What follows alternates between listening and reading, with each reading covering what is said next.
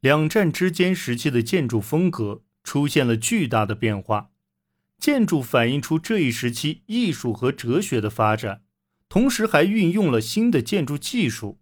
现代建筑的发展受到一系列影响，包括艺术与工艺运动以及工业革命的深厚工程传统。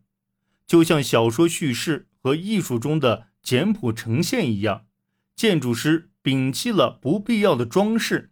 转而笃信忠实于功能，宏伟的桥梁和火车站，最早的钢结构建筑以及埃菲尔铁塔，建于十九世纪的令人惊叹的技艺杰作，已经预示了这一新的运动。一战刚刚结束，瓦尔特·格罗皮乌斯便在新魏玛共和国建立了包豪斯设计学校。包豪斯将艺术与工业技术相结合，教授多门学科，从印刷设计到织物设计，从金属加工到陶瓷制作，皆在其中。格罗皮乌斯本身是名建筑师，他亲自设计了学校的建筑，并最终在二十年代中期把学校整体迁入他设计的教学楼中。教学楼的设计代表了让。这所学校日后扬名的一种风格，用混凝土和玻璃这样的新材质构建简洁的长线条。包豪斯的影响遍及欧洲，扩散到美国。这一风格在三十年代演变成国际式风格，其名称来自希区柯克和约翰逊于一九三二年分析这一风格起源的同名著作。然而。朴素的国际式风格并未在两战之间时期完全成为主导，与之并存的还有装饰艺术风格充满活力的折中主义。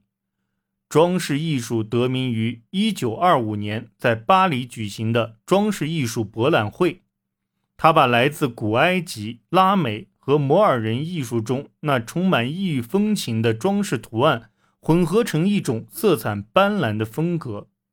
被大量应用于电影院和海边度假酒店这样的商业休闲设施上。直到二战前夕，许多建筑师仍然选择运用传统形式。希特勒的建筑师阿尔伯特·斯佩尔为柏林规划的宏伟建筑的形式仍然是新古典主义风格，这也是公共建筑和教育设施中最常用的风格。和其他艺术门类一样，两战之间时期的音乐也是多样性为特点。古典音乐经历了一段重要的实验时期，更为平民化的音乐形式开始产生较大的影响，这都得力于广播和留声机的发展。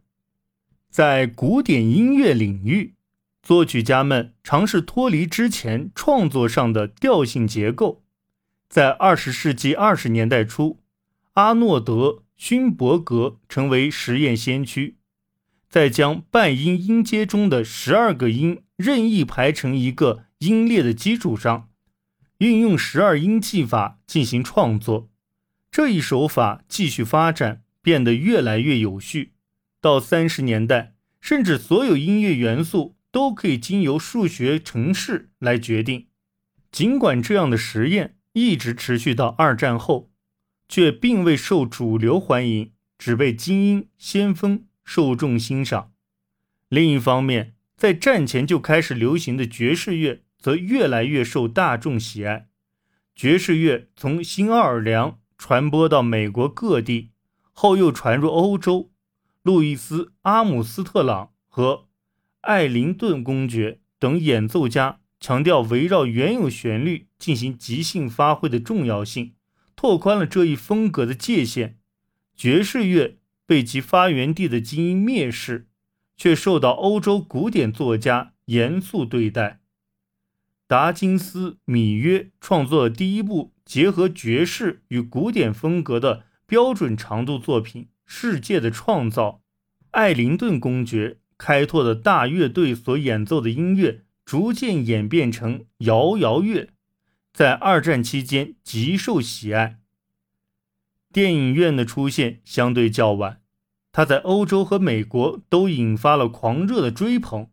而第一部电影长片是一战期间拍摄的，这种新媒介的成功既是艺术的，也是平民的，二者缺一不可。在苏联，电影被用作政治宣传的工具，但他在二十世纪电影界的一大天才谢尔盖·艾森斯坦手中获得了巨大的成功。艾森斯坦的杰作《战舰波将金号》。绘出了电影新记忆的蓝图。他后期的电影歌颂革命，如亚历山大·涅夫斯基，清晰地刻画了一位击退条顿人侵略的早期俄罗斯英雄。G.W. 帕布斯特等早期电影先驱借用弗洛伊德的心理分析理论来描绘二十世纪二十年代德国社会和道德的瓦解。悲伤的街道。和迷失的少女日记便是这样的例子。德国表现主义电影则代表着对当代社会的严肃评论。让·雷诺阿等法国导演的作品也是如此。雷诺阿的大幻影便是一生有力的反战疾呼。但最终统治电影的则是美国和好莱坞。这其中当然也有欧洲电影工业在战后。仍需要时间来恢复，以及二十世纪二十年代末经济衰退的原因。事实上，艾森斯坦和茂脑的职业生涯中都有被吸引到好莱坞发展的时期。在这一时期，查理·卓别林、劳莱与哈台、哈罗德·劳埃德以及巴斯特·基顿的喜剧片，让他们在全球家喻户晓。动画片也在这时登上舞台，迪士尼公司的作品便是例子。